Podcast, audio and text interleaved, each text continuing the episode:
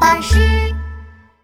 文曲星娃娃，唉，企鹅小福深深叹了口气，盯着零分的考卷，心想：我可不想每次都拿零分，要是我能考一百分，该多好啊！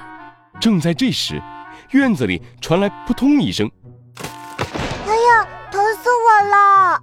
企鹅小福趴在窗户上看外边发生了什么。他看到一个戴着一顶高帽子的小娃娃，小娃娃正咧着嘴揉着屁股呢。企鹅小福打开窗户喊道：“你是谁？你怎么到我家来了？”小娃娃看了看企鹅小福，说：“我是天上的文曲星娃娃，专门管大家的学习成绩的。刚才我不小心从云朵上掉下来了。”什么？你说你是管学习成绩的？企鹅小福热情地拉着文曲星娃娃，嘻嘻嘻，那你能不能帮我一个忙？文曲星娃娃把自己的胸脯拍得梆梆响。当然没问题了。企鹅小福脱口而出：“那你能帮我考一百分吗？”说完，他满眼期待地望着文曲星娃娃。啊，这太简单了。说着。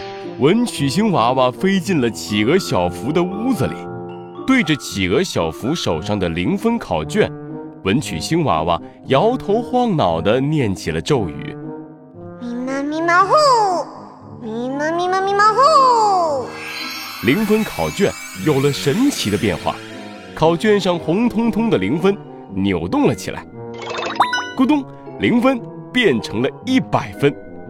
企鹅小福简直不敢相信，他擦了擦眼睛，看了又看，最后高兴地举起一百分考卷，又叫又跳，耶耶！一百分，一百分！啦啦啦啦啦啦啦！耶！我拿到一百分啦！企鹅小福突然停了下来，又变得不开心了。嗯，但是这样的话，我只能拿一次一百分。文具星娃娃。有没有办法让我每次都拿一百分呢？文曲星娃娃皱起了眉头。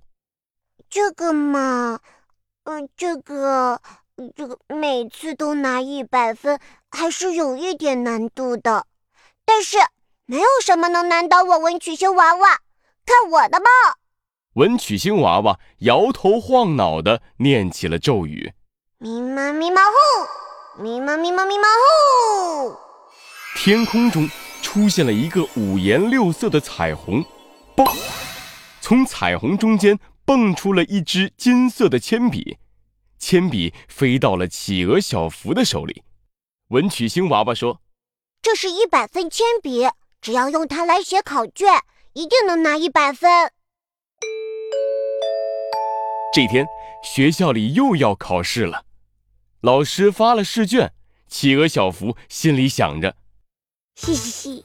现在我有了一百分铅笔，我一定能拿到一百分。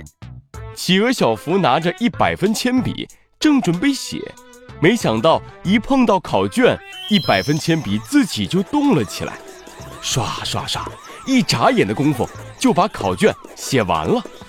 企鹅小福得意地举起手：“老师，老师，我写完了！”老师和同学们瞪大了眼睛。都不敢相信，今天企鹅小福第一个交卷。下午的时候，成绩出来了，企鹅小福真的考了一百分。同学们都崇拜地看着企鹅小福，他开心极了。放学了，小老鼠皮皮凑上来说：“小福，小福，你以前从来都是零分，为什么这次突然考了一百分？你是不是用了什么秘密武器？”企鹅小福神神秘秘地从怀里掏出了一百分铅笔，喏，就是这个秘密武器，帮我拿到一百分。这个叫一百分铅笔，是文曲星娃娃送给我的。他把文曲星娃娃的事情告诉了小老鼠皮皮。小福，带我去你家见见文曲星娃娃吧。我从来没考过一百分，我也好想考一百分，拜托。拜托，小老鼠皮皮一直拜托企鹅小福，终于答应了。嗯，那好吧，走吧，我们一起回去吧。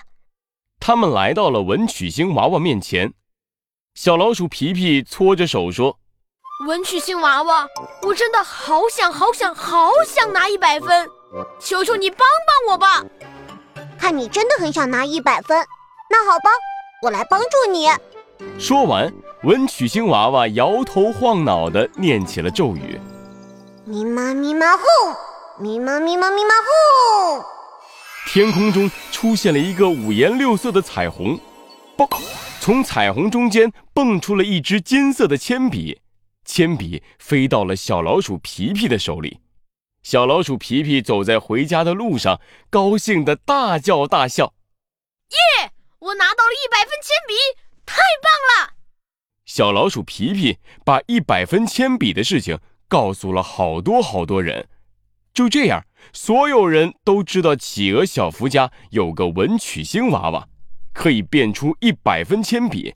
大家都朝着企鹅小福家跑去。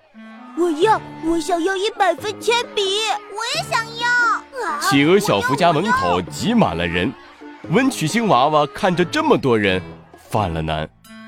嗯，要是我不给他们一百分铅笔，大家一定会以为我是个假神仙。嗯，算了算了，变给他们吧。